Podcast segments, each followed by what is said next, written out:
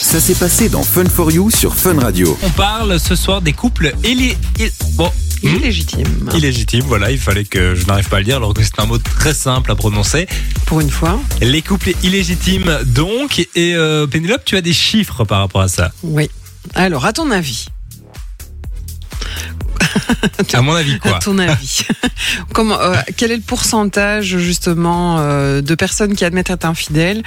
Alors, il y a une différence entre les hommes et les femmes. Alors je dirais euh, 30% Pour les hommes ou pour les femmes? Pour les hommes et euh, 20% pour les femmes.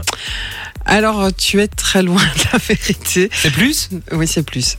Donc, on est à plus d'un homme sur deux, donc plus ou moins 57, 55%. Ah oui, c'est vachement plus. Voilà. Et pour les femmes, c'est plus ou moins une femme sur trois. Donc, après ton rapport euh, au fait que les femmes c'était moins, c'est effectivement le cas. Donc, c'est plus ou moins 32%. Et Non, ça c'est les personnes qui admettent qui admettent avoir été infidèles. Alors évidemment, euh, il y a peut-être tous ceux qui ne l'admettent pas.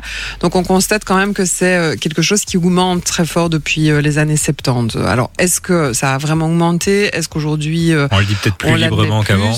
Donc voilà, en gros, si tu veux, euh, on, on va passer de 19 à, en, en 1970, 19% à 30% en 2001. Et donc on serait à plus ou moins 43%. Euh, Aujourd'hui, et alors ça a été fait par un site de rencontres adultères Glidden, je sais pas si tu connais Pas du tout. euh, qui est donc spécialisé dans les rencontres extra-conjugales. Donc il y a des sites vraiment euh, qui parlent de ça. Qui parlent de ça. Alors il y a des différences aussi. Donc on constate que euh, on. Alors c'est des chiffres français, hein, je précise, mais bon.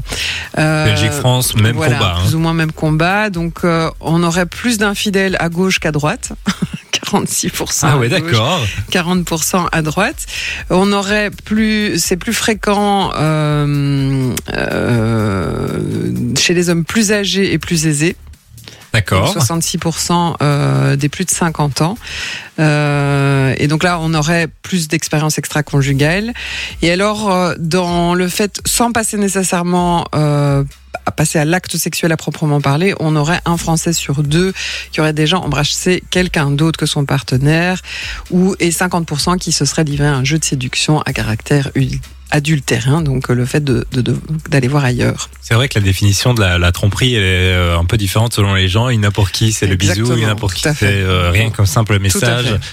On en a déjà parlé plusieurs fois. Ouais. C'est vrai qu'il y a, il y a des gens, c'est marrant parce que j'en ai discuté tout à l'heure avec un patient, mais il y a, il y a vraiment cette notion finalement d'avoir déjà l'impression de tromper quand on est en communication, même parfois sans jamais avoir vu l'autre. Donc, je sais pas, on s'inscrit sur un site de rencontre peut-être pour donner un peu de peps à sa vie, euh, à, à sa vie. Sa vie tout court ou sa vie sexuelle, ça, Ouais. ça dépend un Sans, peu. sans spécialement volonté de te passer à l'acte voilà, en fait. sans jamais nécessairement avoir vu l'autre, l'avoir embrassé, l'avoir touché, l'avoir couché avec lui, etc.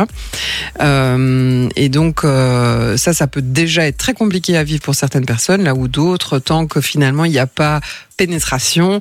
Ça va, on est resté, on est resté dans les clous. Donc euh, voilà, c'est des choses. euh, alors il y a aussi des différences euh, entre la fidélité entre hommes et femmes, la perception en tout cas. Donc au niveau des fantasmes, on a trois hommes sur quatre contre deux femmes sur trois qui ont rêvé de faire l'amour avec quelqu'un d'autre que leur partenaire. Ça, pour certaines personnes, c'est déjà de la tromperie. hein. Voilà, Je sais que exactement. Bah, déjà parfois, euh, juste regard- con- constater que son compagnon ou sa compagne a regardé un film pornographique, euh, ça peut déjà être euh, vécu comme une tromperie euh, par, euh, par c'est pas parce qu'on est au régime qu'on ne peut pas regarder le menu. Hein. Ça, tu l'adores. hein. Et alors, on a euh, un tiers des Français, donc 32%, qui auraient déjà eu un rapport sexuel avec son partenaire, tout en pensant à une autre personne. Ça, c'est trash. Voilà. Et puis, donc, deux femmes sur trois estiment qu'embrasser, c'est tromper. Euh, et 57% euh, des deux sexes considèrent déjà que les messages coquins euh, seraient déjà une forme d'infidélité. D'accord. Donc voilà. Alors par contre, malgré la progression de l'infidélité, hein, donc parce que voilà, il y en a de plus en plus, 63, 68% des Français pensent que c'est encore possible de rester fidèle toute une vie à la même personne, et euh, 63% euh, contre 53% en 2010 euh, vivent en- qui vivent en couple jugent qu'on peut aimer quelqu'un tout en lui étant infidèle. D'accord. Voilà. Ce que je pense qui est tout à fait euh, vrai. Hein. Je veux dire, l'amour, l'amour et le sexe pour moi sont euh, Deux choses complètement deux différentes. choses différentes. Donc, euh, et puis, bon, il y a toute la question aujourd'hui hein, qui s'ouvre sur euh, le polyamour. Ou, voilà. Alors, aujourd'hui, on parle de plus en plus de couples libres, et je pense que c'est c'est pour aussi témoigner du fait qu'on peut être dans une relation bien avec quelqu'un tout en ayant des désirs éventuellement sexuels pour quelqu'un d'autre. Du lundi au jeudi, De 19h à 20h, c'est Fun for You avec Partenamut sur Fun Radio.